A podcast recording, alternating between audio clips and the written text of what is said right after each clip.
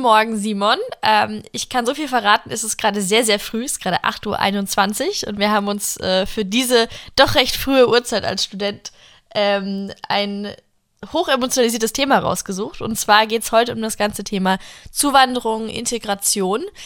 Ähm, ich werde vermutlich nichts Neues verraten, wenn ich sage, wir haben das Ganze auf, äh, aufgehängt an einer recht aktuellen Debatte, ähm, ausgelöst durch den CDU-Vorsitzenden und Fraktionsvorsitzenden Friedrich Merz. Da ist nämlich folgendes Zitat gefall gefallen.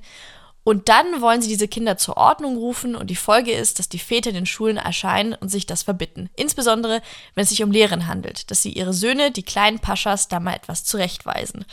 Ähm, ja, das Pascha-Zitat, das ist die letzten Wochen, glaube ich, äh, die Medien rauf und runter gelaufen und wir haben das Ganze zum Anlass genommen, ähm, über das ganze Thema Zuwanderung, Migration, Integration zu sprechen. Und ich glaube, Simon, du hast auch äh, gleich zu Beginn, damit wir es auch auf einer rationalen Note anfangen, ein paar Zahlen für uns dabei. Politik mit Senf, der Podcast mit Carrie und Simon. Yes, genau. Erstmal nochmal schönen guten Morgen, Mittag, Abend, je nachdem, wenn ihr den Podcast ähm, hört. Ähm, genau, wir hatten unabhängig von, von, von den Ukraine-Suchenden jetzt vielleicht mal ähm, trotzdem eine Steigerung von fast 28 Prozent ähm, bei den Asylanträgen.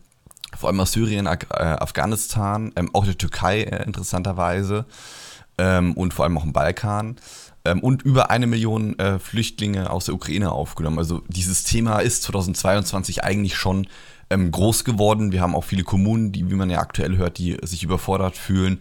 Ähm, und deswegen wird es auch 2023 ein Thema werden. Deswegen schön, dass wir heute mal ähm, drüber, drüber sprechen. Und du hast ja gerade die Aussage von Friedrich Merz ähm, ähm, ja, ähm, eingeleitet. Und es war, glaube ich, ein großer, großer Aufreger. Ähm, für mich hat es aber auch wieder äh, hervorgeholt, wie du es eingangs schon gesagt hast, wie emotional die Debatte ist. Ja. Also ich, ich würde vielleicht an der Stelle, also halb Disclaimer, halb, halb Wunsch, Wunsch aussprechen. Ähm, also ich glaube, egal wie man sich in dieser, in dieser Debatte positioniert, wird man irgendwie, irgendeine politische Seite verletzen oder man wird ähm, Aufruhr auf der anderen Seite hervorrufen. Und ich glaube, was, was ich mir grundsätzlich wünsche, ist einfach ein etwas weniger aufgeregter Diskurs um das ganze Thema weil es ist ähm, ne, ein großer Teil der politischen Realität in diesem Land und wir müssen uns einfach ganz offen über die Chancen, aber vielleicht auch über die Probleme unterhalten, die damit einhergehen.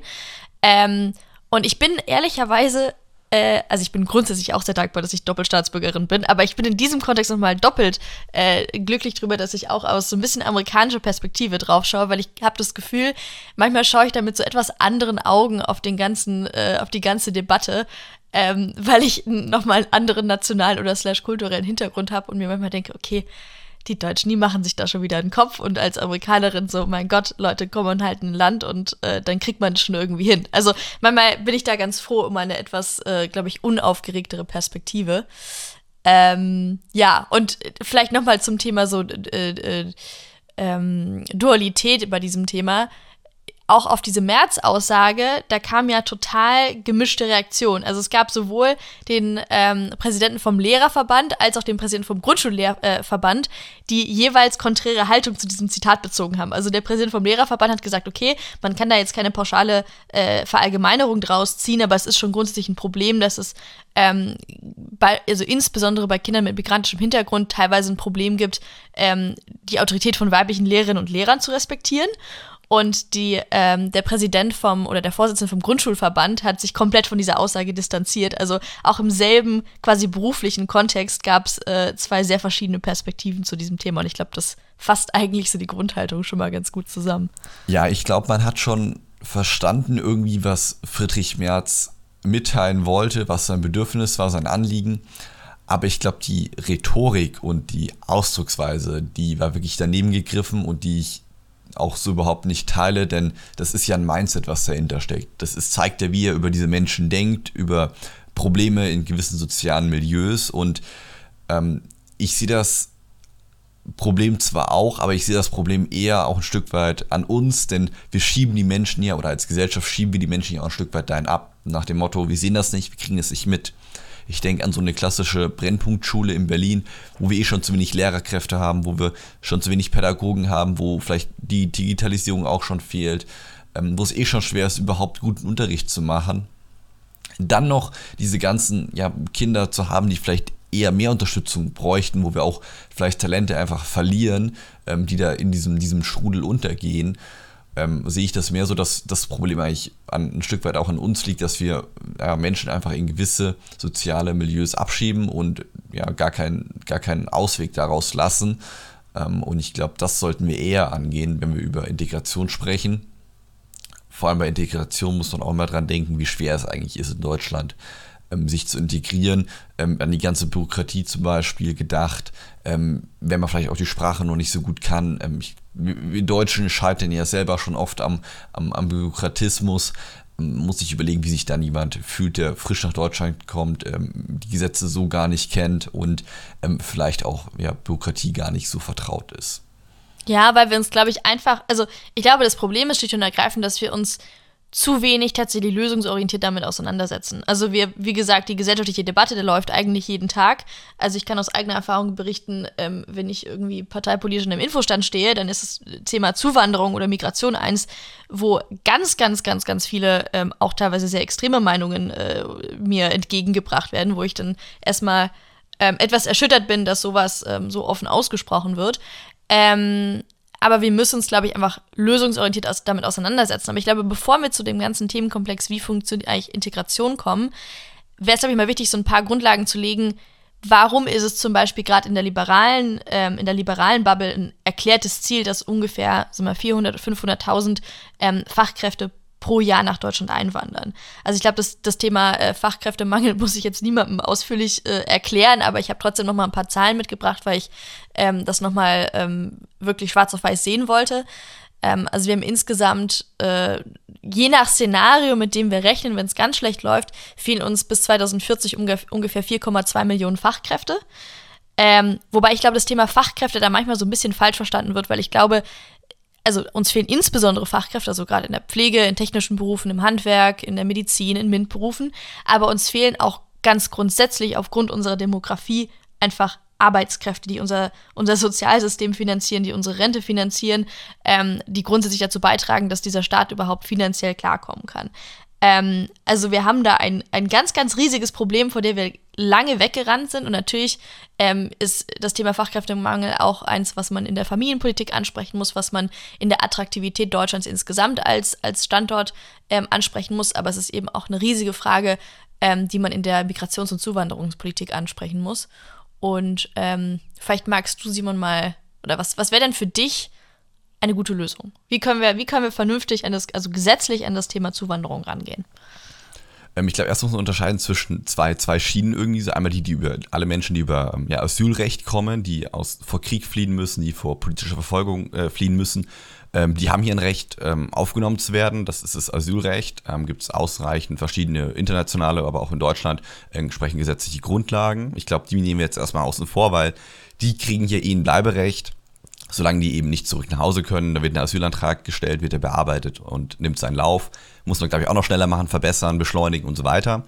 Ähm, und zweite Schiene ist, glaube ich, die, ähm, ja, sag mal, Zuwanderung im Sinne von, wir wollen in Deutschland arbeiten, wir wollen uns hier etablieren und wollen ähm, einerseits die deutsche Wirtschaft voranbringen, andererseits vielleicht auch einen sozialen Aufstieg ähm, erlangen. Und da, glaube ich, sind das vor allem Menschen ähm, aus, aus dem, ja, auch um des Balkans, ähm, aber auch immer vermehrt aus, aus Teilen Asiens, aus Teilen äh, Südamerikas, aber auch aus Teilen Afrikas.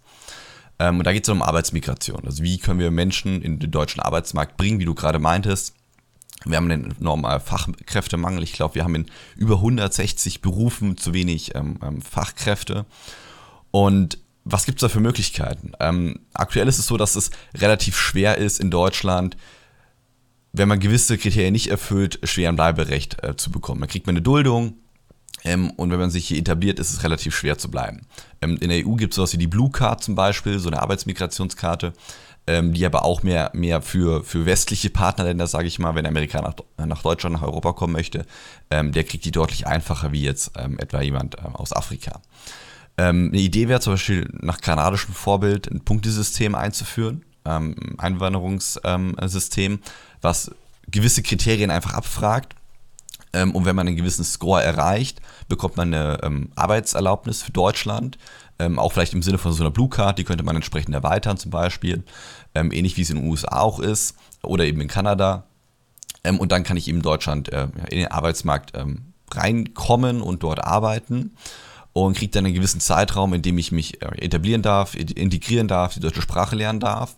Und wenn ich das schaffe, eine feste Anstellung behalte, dann darf ich auch dauerhaft in Deutschland bleiben, ähm, weil es eine Win-Win-Situation ist, sowohl für den Arbeitnehmer, der kriegt einen Job bei uns, kann sozialen Aufstieg erlangen, und für uns, wir brauchen Fachkräfte, brauchen gute, junge, äh, junge äh, kluge Köpfe, ähm, und die füllen unsere äh, offenen Arbeitsstellen. Das ist dann am Ende eine Win-Win-Situation.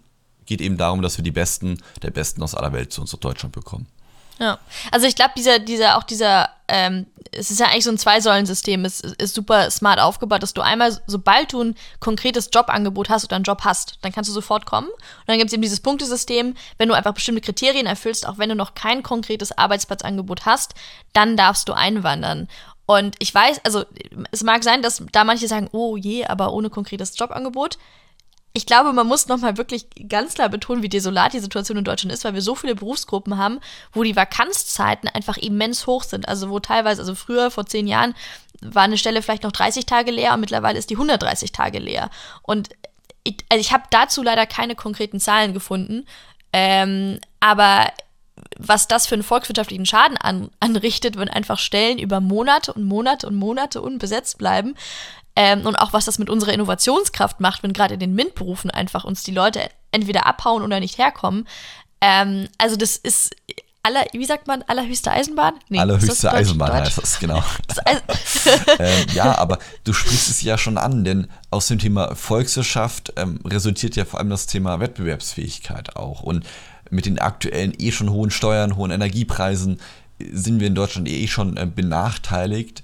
Und dann besteht ja schon die Gefahr, dass Unternehmen sagen, hey, ich wandere doch lieber ins Ausland ab, weil ich dort eher ähm, ja, Arbeitskräfte einfach finde wie in Deutschland. Und das ist ja ein Problem. Und wir wollen ja eigentlich dahin zurück zu dem Trend, dass vor allem die produzierende Industrie auch wieder zurück in Deutschland ist, dass wir wieder vor Ort äh, ja, Made in Germany ähm, etablieren können. Und dafür brauchen wir eben die entsprechenden Fachkräfte. Und um auf das Thema Kanada nochmal zurückzukommen, die hatten in den 1960er Jahren dasselbe Problem wie wir in Deutschland, eine sinkende Geburtenrate, ähm, ja, eine Änderung in der Demografie ähm, und gleichzeitig den großen Fachkräftemangel und haben es geschafft, jährlich 200.000, 300.000 Fachkräfte reguliert gesteuert äh, in der Arbeitsmigration zu gewinnen für das Land und so bis heute den Fachkräftemangel nahe Null zu bringen. Ähm, und das ist schon ein starkes Stück und zeigt mal wieder, schauen wir doch in andere Länder, was da gut funktioniert und gucken uns das ab und etablieren das bei uns. Und das ist, also ich finde es so schade, weil ich glaube, dass in den Köpfen von ganz, ganz vielen Menschen, immer wenn wir über, über Zuwanderung sprechen, dann wird in erster Linie über Asyl, über Flucht nachgedacht. Und natürlich ist das ein, also in meinen Augen ganz, ganz integraler äh, Teil unserer äh, unseren Deu unseres deutschen Selbstverständnisses, dass wir natürlich politisch Verfolgte ähm, aufnehmen, natürlich. Aber Zuwanderung ist in erster Linie auch Zuwanderung in den Arbeitsmarkt und einfach eine riesige Chance für uns als Volkswirtschaft, aber auch als Gesellschaft. Ähm, und da stimme ich dir absolut zu, einfach mal in andere Länder gucken, wie es da läuft. Ähm, also, weil dann kriegen wir, glaube ich, auch in die Köpfe rein, dass es einfach ein riesiger, ja, ein riesiger Gewinn ist. Also der Mittelstand, äh, glaube ich, ähm, wird, sich, wird sich sehr, sehr herzlich bei uns bedanken, wenn wir, wenn wir das tatsächlich hinbekommen. Also ob wir die 400.000 pro Jahr hinbekommen jetzt in den nächsten Jahren, weiß ich ehrlicherweise nicht, aber wenn wir zumindest irgendwann in den sechsstelligen Bereich kommen, ähm, weil das insbesondere für unsere KMU, für, unseren, für unsere kleineren und mittelständischen Unternehmen einfach ein immer, immer, immer größeres Problem wird. Ähm, genau, das vielleicht zu dem Punkt, aber zu dem anderen Punkt, also was wir dann auch anschauen müssen, dann machen wir auch gesetzlich Fortschritte, ist einerseits diese, das ganze Thema Spurwechsel, also äh, wenn jemand als politisch Verfolgter oder als ähm, Flücht, Geflüchteter kommt, sich dann aber sehr, sehr gut integrierten Job hat, dann kann es verdammt nochmal, und da werde ich wirklich sauer, da kann es verdammt nochmal nicht sein, dass diese Person wie abgeschoben wird. Gleichzeitig kann es aber auch, kann es auch nicht sein, dass jemand, der, der keinen akuten Schutzbedarf mehr hat, aber auch nicht irgendwie in den Arbeitsmarkt integriert wurde, dann nicht abgeschoben wird. Also da habe ich mal das Gefühl, das ist wie so ein, äh, da gehen wir als Staat, als Verwaltung irgendwie wie so ein, wie mit einer, mit einer Augenklappe vor und weisen vollkommen random Leute aus, die eigentlich eine super Ergänzung zu unserer Gesellschaft sind. Und äh, an anderer Stelle wird das Problem vollständig ignoriert. Also ich, ja, ja, da kommt dann bei mir so ein bisschen Frustration auf. Ja, ja, ja, voll, geht mir, geht mir total ähnlich. Vor allem Thema Spurwechsel finde ich eigentlich ein super Punkt, weil man eben Menschen auch wieder eine Chance gibt. Ähm, irgendwie, wenn ich eben mich integriert habe und hier angekommen bin, eine Ausbildung vielleicht angefangen habe.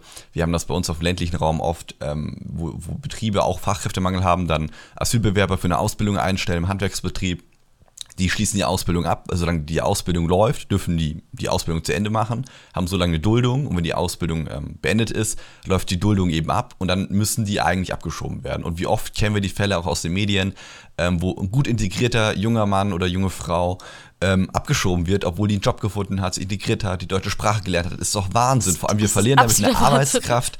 Es ist, es ist ja nicht erklärbar und gleichzeitig, wie du sagst, haben wir Menschen, ähm, die, die sich vielleicht auch schon eine Straftat geleistet haben, einfach nicht abgeschoben werden, obwohl die ihre Duldungsrecht eigentlich verwirkt haben.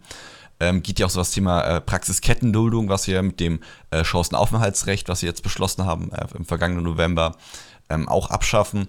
Ähm, irgendwie, dass wir wegkommen von diesem, du kriegst immer wieder eine neue Duldungserlaubnis und wieder eine neue und wieder eine neue und weißt eigentlich gar nicht, wie lange darfst du bleiben, mhm. ähm, hin zu einem, zu einem langfristigen Bleiberecht. Und wenn du das verwirkst, dann musst du aber konsequent abgeschoben ja. werden. Und was man, glaube ich, zum, zum ganzen Themenkomplex nochmal sagen muss, ist, unabhängig von welchem, von welcher Form der Zuwanderung wir sprechen, also ob es Asyl, ob es Flucht, ob es ähm, qualifizierte Migration ist, ich glaube, wir brauchen im gesamten System wesentlich mehr Schnelligkeit, schnellere Entscheidungen, unbürokratischere Entscheidungen und längere Perspektiven, also Perspektiven im Sinne von, okay, ich bekomme eine Entscheidung, ich weiß, was die nächsten zwei, drei Jahre mein, mein Status ist. Weil diese Situation, egal welche, also egal welchen Background du hast, nicht zu wissen, wo bin ich morgen und wo muss ich hin und was ist mein Re oder was sind meine Rechte, was ist mein Status, ähm, halte ich für einen modernen Rechtsstaat ehrlicherweise vollkommen untragbar. Also da würde ich mir wesentlich mehr Schnelligkeit im System wünschen. Jetzt haben wir so ein bisschen das Thema ähm, Integration, Integrationskurse schon, schon angeschnitten und ähm, da kommen wir in sehr, sehr spannende Themenbereiche. Ich bin gestern ehrlicherweise in so eine Wikipedia-Rabbit Hole verfallen. Und zwar habe ich mich mit dem Thema, äh, mit dem Begriff Leitkultur auseinandergesetzt. Und bevor ich jetzt sage, was ich so alles gelesen habe, was verbindest du mit dem Begriff Leitkultur, wenn ich mal so direkt fragen darf?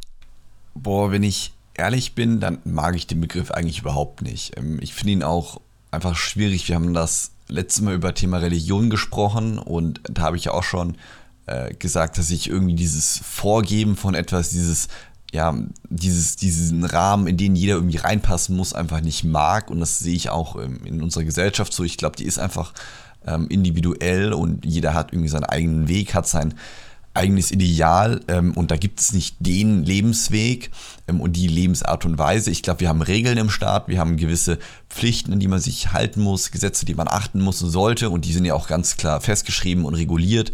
Aber ich glaube nicht, dass wir irgendwie einen ähm, ja, optimalen Lebensverhalten oder äh, das christliche Abendland und so weiter ähm, davor geben müssen. Ähm, das halte ich für nicht richtig. Mhm. Also was ich, was ich spannend finde, ist, ich habe diesen Begriff ehrlicherweise nur mit Friedrich Merz ver, ver, ähm, äh, verbunden. Also ich, man kennt ja dieses Zitat, das ist glaube ich von 2001, 2002 oder sowas, ähm, von der deutschen Leitkultur. Und dann habe ich mich so ein bisschen reingelesen und es ist ein Begriff, der in der Politikwissenschaft schon wesentlich länger unterwegs ist. Ähm, ähm, nur um so ein Beispiel zu nennen, es gab so einen Politologen, Bassam Tibi, ähm, und der hat den Begriff benutzt, um im Prinzip so einen, ja, einen auf europäischen Werten basierenden gesellschaftlichen Konsens zu beschreiben, um quasi so als Klammer zwischen Deutschen und Migranten zu dienen. Und es gab auch, äh, Norbert Lammert hat sich da auch relativ ausführlich Anfang der 2000er dazu geäußert. Ähm, ich kann vielleicht das Zitat mal vorlesen, weil ich es ganz spannend fand ähm, wenn ein Europa der Vielfalt nationale Identitäten bewahren und dennoch eine kollektive Identität entwickeln soll, braucht es eine politische Leitidee, ein gemeinsames Fundament von Werten und Überzeugungen. Eine solche europäische Leitidee bezieht sich notwendigerweise auf gemeinsame kulturelle Wurzeln, auf die gemeinsame Geschichte, auf gemeinsame religiöse Traditionen. Ähm, also er hat einfach diese, diese Frage erörtert, wie kriegen wir eigentlich in einer multikulturellen Gesellschaft eine gemeinsame Identität oder eine Identitätsbildung hin? Und ich habe ich habe mich wirklich, also ich habe wirklich sehr viel gestern gelesen, es war auch sehr spät und deswegen ist auch ähm, vermutlich von der politikwissenschaftlichen Tiefe nicht so viel hängen geblieben. Ähm, ich habe keine Antwort auf die Frage, wie man das vernünftig gestaltet, aber ich fand es irgendwie eine, also eine total spannende Thematik, weil es ja schon eine Frage ist, wie, wenn so viele verschiedene Entitäten und so viele verschiedene Kulturen und Religionen und Traditionen aufeinandertreffen, was verbindet dann eigentlich? Weil du brauchst ja irgendeinen gesellschaftlichen Kleister als Brücke. Und gibt ja viele, die sagen, okay, Verfassungspatriotismus, wir Deutsche, wir verstehen uns als, also unser Patriotismus bezieht sich auf unser Grundgesetz und auf die darin zugrunde ähm, gelegten Werte. Aber reicht das? Und dann habe ich, dann habe ich mir so eine andere Brille aufgezogen und habe als Amerikanerin drauf geblickt. Und keine Frage, braucht man gar nicht sagen, in Amerika läuft viel schief und auch in Sachen Integration und Rassismus läuft wahnsinnig viel schief.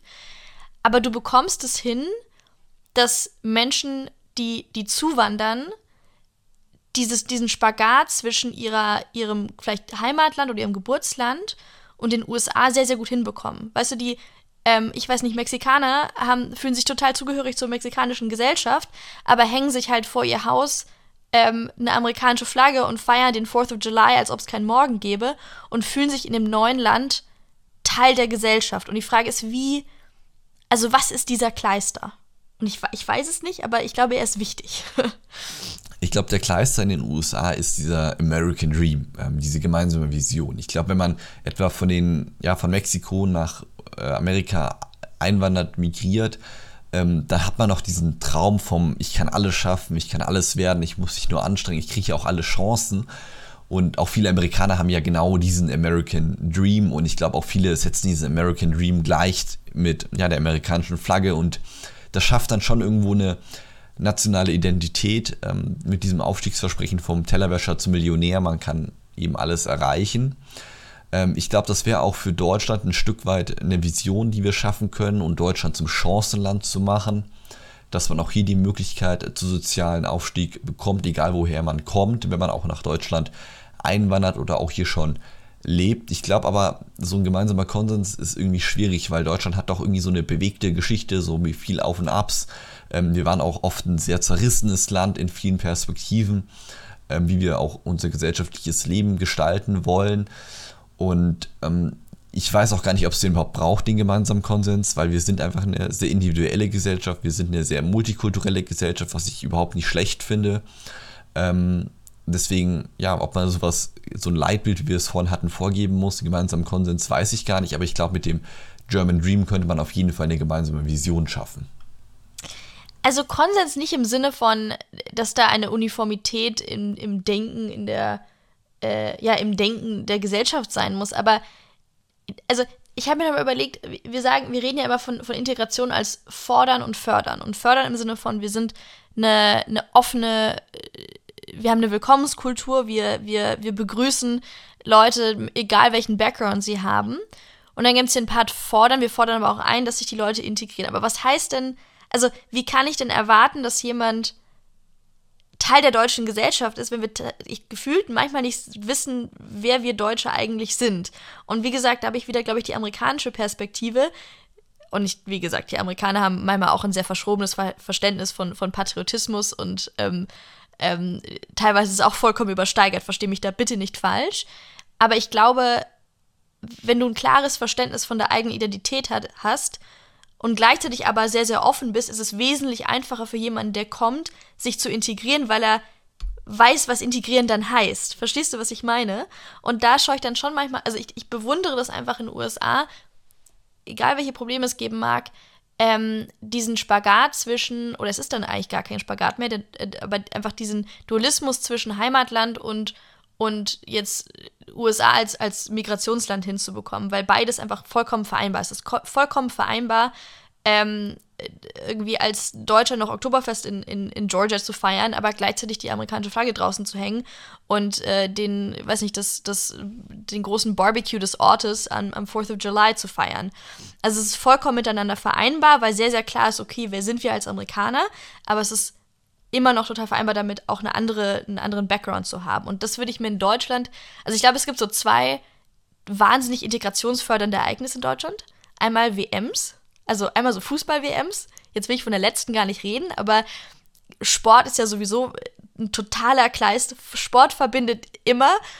Ähm, und dann irgendwie gemeinsam die deutsche Nationalmannschaft äh, anzufeuern, egal wo man geboren ist, ist, glaube ich, tot, ein total verbindendes Ereignis. Und das zweite große, würde ich sagen, ist das Oktoberfest. So, weißt du, du kannst ich bin in fucking Niedersachsen geboren. So, meine Mama ist Amer Amerikanerin und weißt du, ich sitze da im Dirndl und denke mir halt, geil. So, wir trinken jetzt zusammen Bier und wir fühlen uns alle als irgendwie Bayern und sind total froh drum. Und Also ich war beim, ähm, ich war, ich glaube, ich war, das war das letzte Jahr, ähm, da hatten wir, glaube ich, so wirklich 17 Nationen an einem Tisch gefühlt. Und alle haben sich aber zutiefst bayerisch gefühlt, weil wir alle da in Tracht saßen und Bier getrunken haben. Und das fand ich, ich glaube, das war das integrierendste Ereignis, was ich jemals erlebt habe. Und ich glaube, von solchen Momenten brauchen wir mehr. Das war jetzt ein sehr langer Monolog, aber ich hoffe, du hast meinen Punkt verstanden. Voll, voll, voll verstanden. Ähm, Gehe ich auch mit in vielen, äh, vielen Punkten. Finde ich vor allem spannend, auch die amerikanische Perspektive da irgendwie nochmal zu sehen, ähm, wie, wie du dann Amerika äh, guckst. Aber ich nehme daraus mit, ähm, wir brauchen mehr Oktoberfeste und mehr WMs. ja. ähm, nee, aber Ja. das, glaube ich, ist eine große Aufgabe, die wir auch im kommenden Jahr zu meistern haben. Uns zu überlegen, wie schaffen wir es noch besser zu integrieren. Ähm, und eben, was wir am Anfang hatten, um auf den Start nochmal zurückzukommen, Thema Abschieben in gesellschaftliche Milieus, in Schulen, in Brennpunkte. Ich glaube, das ist genau der falsche Weg, irgendwie aus den Augen, aus dem Sinn. Das ist auf keinen Fall eine Lösung, äh, weil die Menschen sind bei uns im Land und die wollen sich auch viele integrieren. Ähm, um vielleicht auch mal auf die äh, ukrainischen Flüchtlinge äh, zu sprechen zu kommen ähm, haben wir über eine Million ähm, aufgenommen, 1,2 Millionen, glaube ich, inzwischen. Wenn man überlegt, dass wir 2015 1,1 Millionen Flüchtlinge aufgenommen haben, sind das jetzt mehr wie 2015 ähm, in der großen, großen Flüchtlingswelle, Flüchtlingsdebatte. Und dennoch würde ich auf keinen Fall sagen, wir hatten wieder so eine Flüchtlingskrise, eine Überforderung, ähm, weil erstens, glaube ich, die, ähm, ja, die Toleranz, die Bereitschaft, die, ähm, die Offenheit eine andere war. Ähm, zum anderen glaube ich schon, dass auch die Behörden äh, besser geworden sind wie 2015. Man war äh, ein Stück weit darauf vorbereitet, man wusste schon, wie ist es zu koordinieren. Ähm, auch die Kommunen wussten, wie kriegen wir die Menschen dann bei uns vor Ort ähm, entsprechend untergebracht. Ähm, ich glaube, Strukturen, die sich aufgebaut haben, 2015, 2016, ähm, konnte man jetzt darauf zurückgreifen.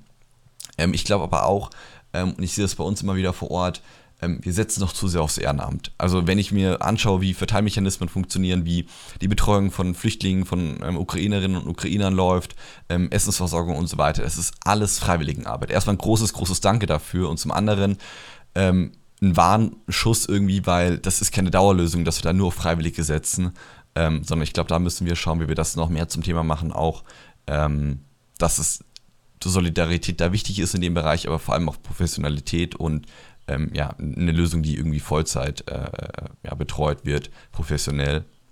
Ähm, aber ja, ich glaube auch da zum Thema Thema hierbleiben. Ich glaube, viele Ukrainerinnen und Ukrainer wollen auch in Deutschland bleiben. Ich glaube aber genauso viele wollen auch zurück in ihr Heimatland, äh, sobald der grausame Krieg vorbei ist. Ähm, und ich glaube auch, dass wir da gemerkt haben, dass so doch schon mehr europäische ähm, ja, Integration stattgefunden hat von vielen Ukrainerinnen und Ukrainern, ähm, dass eine enge Partnerschaft schon zwischen Städten, zwischen Universitäten und so weiter ähm, einfach schon stattgefunden hat und dadurch es vielleicht auch für die einfacher war, sich zu integrieren, in die Gesellschaft reinzukommen, wie wir es eben gerade äh, meinten.